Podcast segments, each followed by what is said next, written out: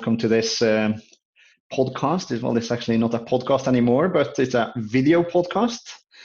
And it's uh, yeah, it's the first time I'm I'm doing something like this. So um, thanks for for accepting. And I think, um, well, we had a lot of exchange and conversations over Twitter and LinkedIn. And uh, after reading your book as well, one of the good things and the thing I like about you is that you you do not have this standard vision of life and how we should be doing things and how we should create a human workplace or a better environment um, so that's that's what I, what I really like about you, and um, that's the reason also why I decided to to contact you and to invite you to to my podcast. And I really find it really exciting. So uh, thanks a lot. Uh, you're based currently in Mexico, right? Mm-hmm. Mex- Mexico City. Yeah, perfect. And a uh, little bit about you, your background and your story. Oh, sure. Um, excuse me. Um, so I I I went back and forth from a young age. Uh, when I was a child, I wanted to uh, help make the world a better place, focusing on that. And then uh, after I moved out of my home, I wanted to become rich. I wanted to become my fir- the first millionaire in my family. And I was in Domino's Pizza. It was a growing company, and I was on rocketing my way up, and I loved it. I felt like Domino's Pizza was, and I had pizza sauce in my veins. and uh, I loved. Uh, my job was to go to uh, failing uh, restaurants, uh, Domino's pizza stores, and, and turn them around. And I loved it. And so, but and then uh, then this this idea of helping humanity came back. It's really just a a strong calling. And but who am I to help humanity? I'm just you know who who am I? I'm just just I'm just me. But still, so I would go back and forth how can I help? There's a lot of suffering in the world. How suffering in the world? How can I help? And then I would go back. I would get frustrated and go back to trying to make money. So what happened was I ended up just uh, vagabonding, vagabonding around the country, just traveling around the country with a with a naps with a duffel bag on my back, and and I would have many, many, many different jobs, mostly blue collar, mostly labor jobs, simple jobs, and and throughout my life I've had a few white collar like some uh, uh, some high paying jobs, but mostly low paying jobs. And uh, one thing in common, I realized people are saying the same, have the same exact complaints, almost verbatim, uh, wherever you go. It's uh, a lot of the time, some, it, it's not even really the customers that people complain about so much. It's uh, each other.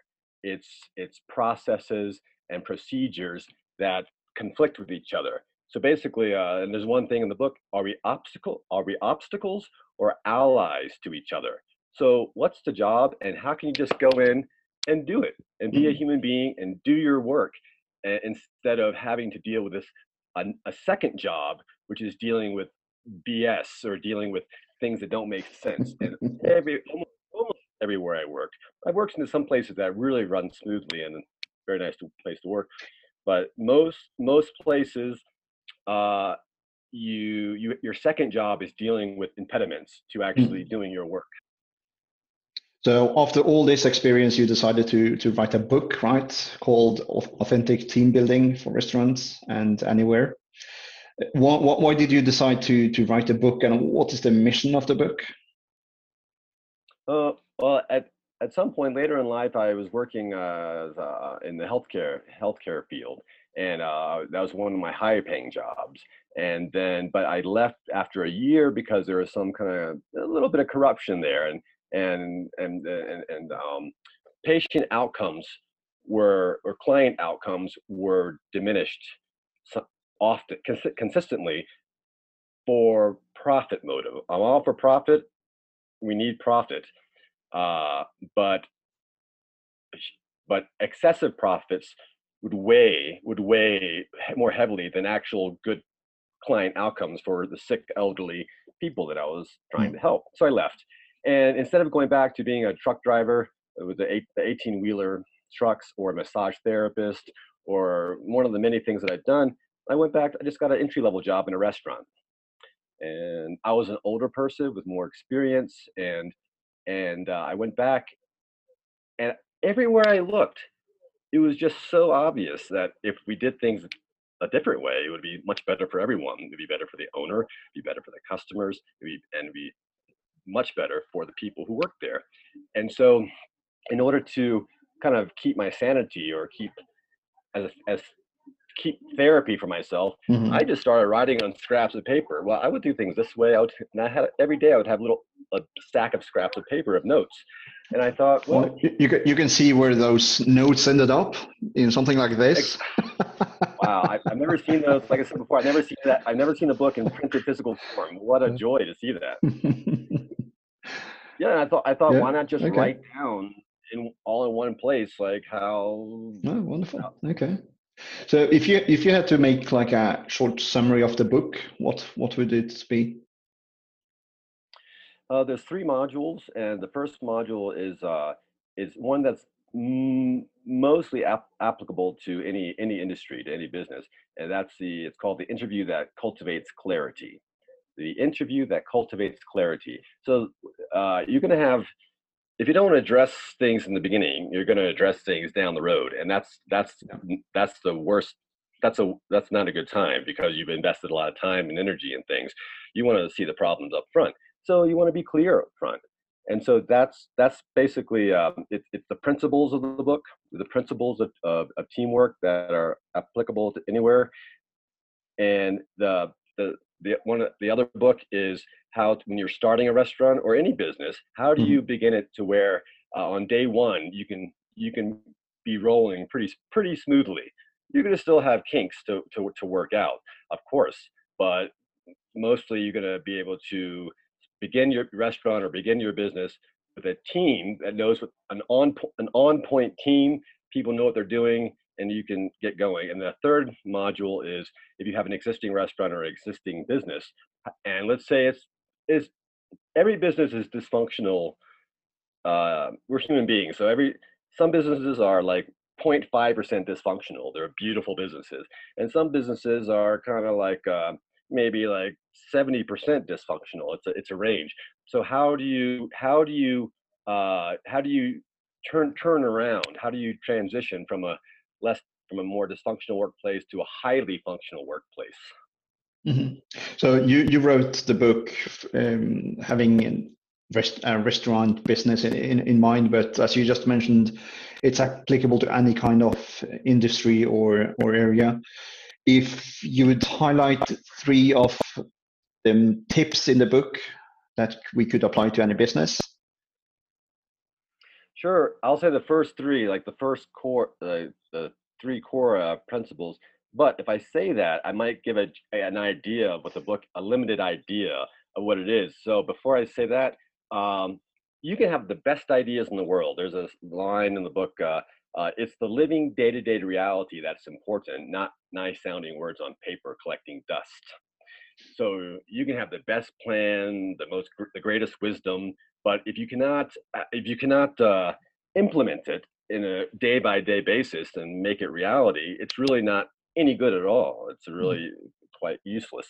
So that's a big part of that's a big part of the book. How do you take good ideas and uh, and implement them so the, the, the reality you're trying to create actually happens? Okay, so but but but three three principles and this, they're going to sound so obvious and so simple. Um, but one is um, uh, nothing in this book is rocket science, really. But um, one is uh, physical physical politeness, uh, and in a sharing the space. Now that sounds pretty like what? What, is, what does that have to do with business? It has everything to do with being a human being and and, and not being obstacles to each other. Uh, physical politeness in a restaurant is very important because you have close quarters, you have sharp knives, hot liquids, speed, a limited window of time to get all the aspects together that come together in that delicious, perfectly cooked meal for your for your customers. So there's a lot. There's, there's a small space, a lot of people, a lot of movement, and there's an element of danger in restaurants. So you want to practice physical politeness. You want to share the space. Uh, everyone needs to go from point A to point B. Everyone needs to operate. So we want to co-operate. You can operate fully, I can operate fully, and we can do that together. So physical, excuse me, physical politeness is very important in a restaurant, but also less important in an office space, but still important because this one thing, if if you're respected, like physically as a human being, when you, you can go to and fro, uh, then that helps inform the entire culture of Mm. the organization of respect, respect in all aspects. And when you have respect in all aspects, it's a it's a powerful engine uh, because people like being there and and creativity and collaboration it can go to a much higher level uh, when you have respect. So physical politeness is one of them. Um, also, uh, the second one is clear concise communication. Uh, it's, it's more compassionate and polite to be in a busy environment. It's more compassionate, compassionate and polite to be clear and concise. Uh, if you have time to talk and and and to socialize and spread spread things out longer, that's great. We're all human beings, but when we're busy, uh, we just kind of we need the information that we need, and so we can keep on flowing and whatever that work we're doing. So, um, like maybe think before you speak. Look, listen, and think before you tell someone you should. Can you do get do this or get this done? Maybe it's already being done. Uh, there's all sorts of circumstances, but uh, look, listen, and think. Know the situation. You you become more relevant in your workplace. Um, the more you are on point when you speak. If you're not on point when you speak, over time people tend to filter you out of their. When you speak, people tend to filter you out of their uh, um, uh, uh, of your attention because Mhm. oh, her, uh, Joseph is just oh Joseph is saying something. But if like or or but oh Alex is talking, people just know like whenever Alex says something, he's on point. So uh, clear and concise communication when you're talking about uh, something work work related. Um, socializing at work is a whole different story. A whole different story. Uh, the third thing is uh, everything in its place. In the restaurant business, it's called a French word called mise en place, which means everything in its place. So um, there's two types of mise en place. One is when you're preparing something, you want all your equipment and food in one place so you can just get to it, get to it. But also uh, organization-wide mise en place. I can tell a quick little uh, example of a Mhm. non-restaurant uh, work environment. I worked in a, in a nursing home rehab rehabilitation center, uh, helping the elderly, and so it's a very high pressure situation. We're seeing sometimes 20, 20 people a day, maybe only for 15 minutes. You have to look at the uh, medical records so there's no contraindication, so you don't do something that hurts them.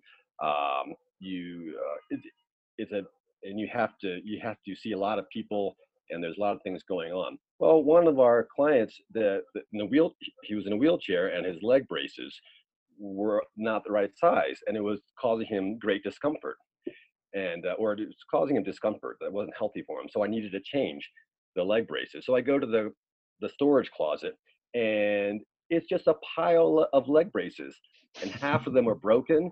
We I had to look around. How can I find two of the same size? I did. Oh, but this one's broken. So I decided, okay, I'm just going to go back and treat the uh, clients, and then at the end of the day, I'm going to organize the closet. So that's a perfect example. Whether you're in a restaurant or or a hospital or or an office, you if everything is where you need it when you need it it's just like driving a car. You never have to say oh Yeah. where's the where did i put the brake? Because I, I need a brake. No every the steering wheel brake everything is right there where you need it when you need it so you can focus on what you're doing and where you're going when you're driving. So when you're when you're at work you want to be able to focus on what am i doing? And you don't want to have to be distracted because you don't have what you what you need when you when you need it Yeah. Okay, so it would be then uh, be polite. That's number one. Uh, be yeah, stick to the point and be concise. That would be number two, right? And then the last one be, would be be organized. Could we say it? Yeah, mise en place. be organized. Yeah. yeah Okay. Yeah. Nice. Okay. Uh, so, according to you, what is the main challenge we see in companies and in the society in general today? Well, I've read that uh, that 85% of people actively dislike their jobs. I mean, not just like, oh, this job is meh, but actively dislike their jobs. And uh, a few a few lucky people love their work, and uh, and and it's a mix. You know, there's a there's good and bad and everything. So I think the main thing is um, in workplaces, uh, which I discovered working in a lot of different uh, areas, is a lot of people don't really feel like a human being at work and uh Okay. and it's death death by also death by a thousand cuts like all these little things that bother you that eventually after five years in a job you wake up monday morning with a pit in your stomach saying oh god but you just kind of have to go because you have to support your family and, And, uh, so, Yeah, talking about Yep. um, feeling miserable and feeling a little bit, yeah, Uh, small when you work, especially for a bigger organization. From an organizational point of view, what could we do to actually build a more human workplace, and how could we ensure that yeah we are on the right path? We are really we are really creating value for our people internally. What what would be your advice and the first step, and how could we ensure that we actually do the right things? Ah, well, the first step, I would say, uh, uh, if the owner of the company, the management, the owner needs to be, uh, well, it's it's be, it's best if they, if you want someone to do something for you, you need to let them know what it is. You need to be clear. And so, to be, if you're the owner, be very clear. You know what what do you want? Uh, you, you have to be clear within yourself. Now, some things are very clear, like yes, this is what I want to do, what I want us to do, and this is a very specific way. But some some instances, uh, like for example, like okay, um, the TPS reports need to be filled out. This, this, this. Good, got it. There's no ifs. If that's from a movie, but uh, Office Space. But uh, okay, it's very clear. There's no ifs, ands, or buts. This is how it has to go. It's clear. And or you're baking bread. This is the recipe. But maybe some things aren't so clear. Like we want uh, we want uh, you to, uh, to raise sales two percent a month, uh, for example. And you can do within certain parameters. You can do anything you want. So, or maybe there's another aspect of the business. We don't really know what we're doing. We're in a cutting edge field and everything's changing. We really don't know. But be clear. So the things that you're not clear about Mhm. as an owner, just say it. Be honest. Look, this this part of it, we're not so clear. But there's lots of things, many, many things in any organization that that can and should be very clear. And so as the owner, you have to take a look at yourself and say, what do I really want? What do I truly want to take place within the, within the four walls of this organization? That's the first step because you need to be able to communicate this to your to your people. When people have clarity, that is like the one of the number one things. A quick quick little anecdote. Years ago, I I was managing a Domino's pizza, and then the owner was going to sell it. So the new owner came. The old owner was very idealistic. We read Seven Habits Habits of Highly Effective uh, People uh, in Search of Excellence. He's very high minded, and I, it was a wonderful experience. The the owner buying it, he just he called a meeting and he said, "Look, I want to make money. You help me make money. I help you make money." Oh. the the perfect the the you could just see the from the, everyone the feel in the room just changed and people nodded their head like i understand that i want to make money you want me to help you make money there was Mhm. no like uh there was no uh uh high ideals or i think high ideals are fine if you really mean them but it the thing is it was very clear to people and that just cons- that just aligned everybody it, crystal clear and that was brilliance of this of this person i thought Wow. Wow. Okay. Wow. so being clear that being very clear about what you want will help you help us not waste a a tremendous amount of it it saves a tremendous amount of energy Mhm. mental energy emotional physical physical energy we're clear just like just like the road teams like I don't know, like harp like Ivy League schools have those those crew teams, the, the, the long boats, and everyone's row, Yeah. row. And if you're, everyone's very clear, and that boat can just sail, cut through the water like this mm, beautifully because everyone's on the same page. Every, everyone's very, very clear, and it's good for you as a human being to have clarity in your workplace. But would you, when you would like to evolve the model and you would like to, yeah, raise the bar a little bit in the team, and you would still, yeah, you would like to have a human team, a human workplace, but you would like to, yeah, increase the pressure a, little bit. What what would you do in that case? Uh, well, this is maybe a this maybe a connect to that is so let's let's say so you want a high performance ideally we want a high performance productive quality Yeah, company right. and so it's not the thing about the like you just don't want to pay people a lot of money here i want to be generous here's money because money doesn't do anything work does.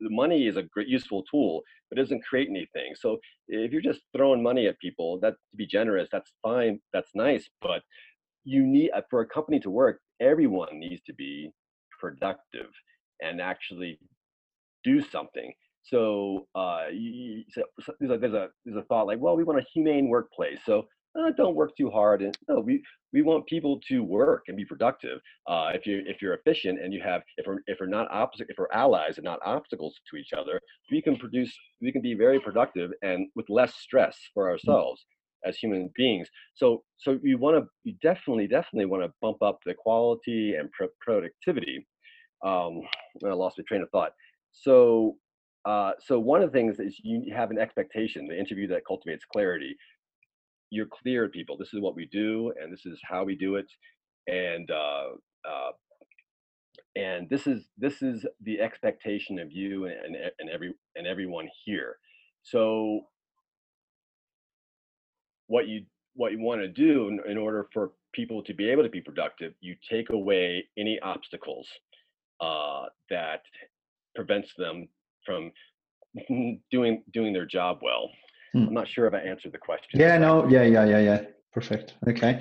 People, I, am sorry, people want to, uh, in my experience, in my personal experience, in my experience with working with people, people want to be good at what they do. People mm. want to excel and feel good. Like I did something today. It's horrible situation when you find yourself in a situation where I just need to get through the day and not be seen yeah. and just that's that all about feel feeling useful at some point. Yeah people want to feel useful and feel good at what they do and and working with other people really is a joy when you can work well together oh, and yeah. you it, it feels good so mm-hmm. so so wanting people to be a, a, to work at a high level and being productive uh it, it's, it's some people see that as a negative thing like you're exploiting people people want to do well and work in a everyone wants to be part of a winning team now mm-hmm. if you back it up with paying people paying people fairly. I'm not just not throw money at people. People need to earn mm. earn, earn, earn the money, otherwise yeah. it doesn't work.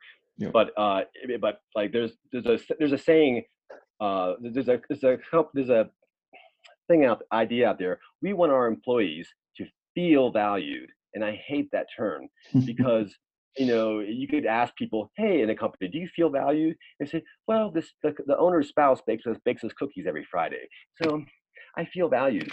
But in a company where everyone is valued, you can ask them, do you do you feel valued? And they could just maybe look at you and saying, we are valued. Are you are you kidding me? This is a great mm. place to work. Everyone's respected. We're paid fairly.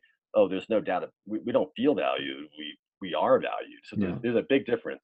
One is exploitative and manipulative. Yeah. Hate, and one is just real. You're you, the people who work in your company. They the company takes care of them and they take care they they take care of the company because their interests are aligned. So you don't have to be so you don't have to watch over everybody. Yeah. people by themselves when no one's looking are taking care of uh, taking care of the company. Yeah. Okay and um, so you already have some experience and uh, if you had the same experience but 20 years ago what would be the, the advice you would tell yourself Oh, uh, well, I'm not sure this directly uh, but answers it, but uh, I when I left Domino's Pizza, I was on track becoming uh, I was on track becoming my family's first millionaire. I loved what I was doing. I was good at it. The company was growing, and then I I I've made a series of just I don't know I think dumb decisions in my life, or or or or, or just I, I tend I tend to act uh, impulsively so if I look back, instead of just saying, "Oh, I want to help inner city inner city children be successful and go be a school teacher or go help humanity," what I would have done is I would have become a millionaire and through Domino's Pizza, and then I would have used all that money to uh, do good projects. Mm. So having capital is a fantastic thing.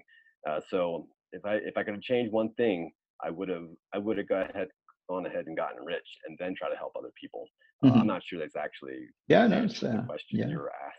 Yeah, no, it's like a, it's a good tip. So yeah, okay, perfect. And uh, talking about tips, um, three, four tips you would give to any business owner trying to be a millionaire or, or trying to, yeah, make the business grow, but is still not making it? What kind of advice or what kind of tips would you give to that business owner?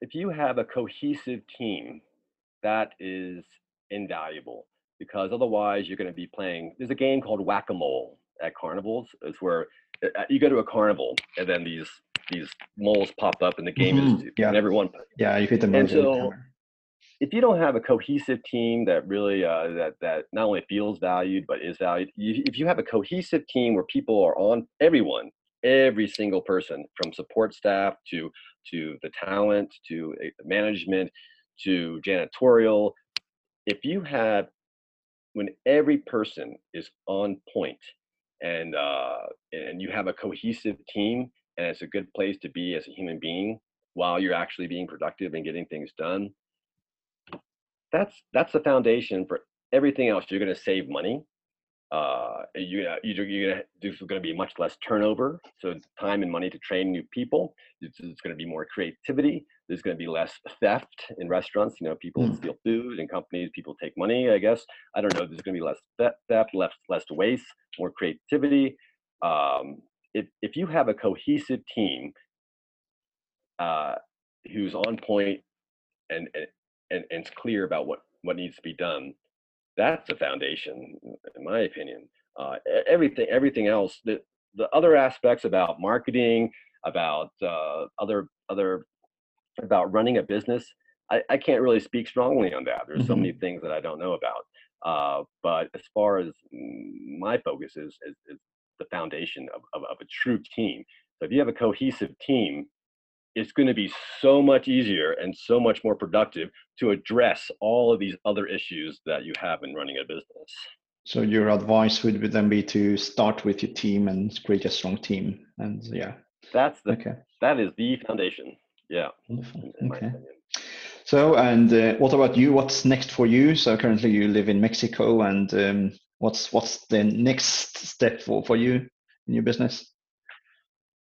Well, my wife is from Mexico City, and we fled the United States because my my wife we were living in the uh, Virginia, and uh-huh. uh, and uh, and so my the racism started becoming uh, more emboldened because people felt they were at that now they have social permission to be uh, aggressive towards other people. And my and my wife noticed this, and she says, "No way." Uh, this is before, just before Trump was elected, and she says, "I'm going." She, says, uh, uh, "No, uh, regresa uh, a Mexico City ahora. I'm, I'm going back home, and and my my home is my life is where my wife is, and so mm-hmm. I came to Mexico, and I love Mexico. It's culturally, it's it culturally, it feels it feels more right. There's a more of a there's a humanness. There's a, a kind of a realness uh, in Mexico. I don't know how to really describe it, but there's a warmth uh, I love Mexico. So I, I, really love Mexico. I, I'm glad I'm here. The thing is, though, I don't have. We didn't have any money when he came, and it's hard for me, very hard for me to make money. So our, so my goal to what to do right now is figure out how I can make a living in Mexico, and hopefully the, the these two books that I wrote. I wrote another book about relationships. About, oh, you uh, did. Oh.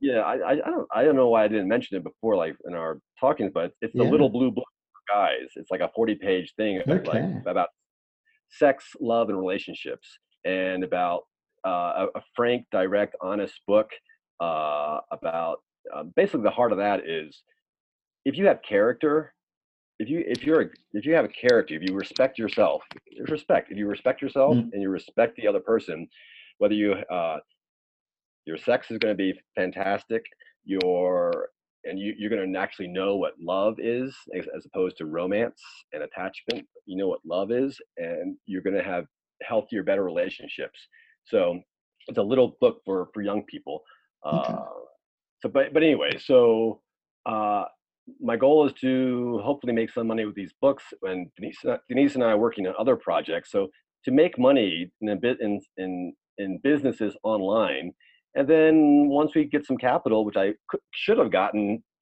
40 years ago at Domino's Pizza, uh, but uh, to to get some capital, and then we can do our big projects, which is to have a permaculture farm uh, that's sustainable, to have an eco build an eco house, uh, and and and also to to open my community cafe, to open my cafe oh. where it's more of a social club for regular people. Uh, wealthy people, God bless, they have social clubs and they network and they have fun in their social club, which is good. I, I hope to be invited to some of these social clubs. But a social club for the neighborhood, uh, like we had like hundreds of years ago, like in Ger- a German German beer garden where the whole families would come and sing and dance or, and eat and socialize, and it, it, it, helps build the weave the fabric of community. So that's our goal: to make money with businesses online, to have our homestead, our e- ecologically sound homestead, and also eventually to open up a community-minded cafe to help build community. Wonderful, and and you do some consulting as well uh, around how uh, to create a more human workplace. If I'm not wrong, yeah.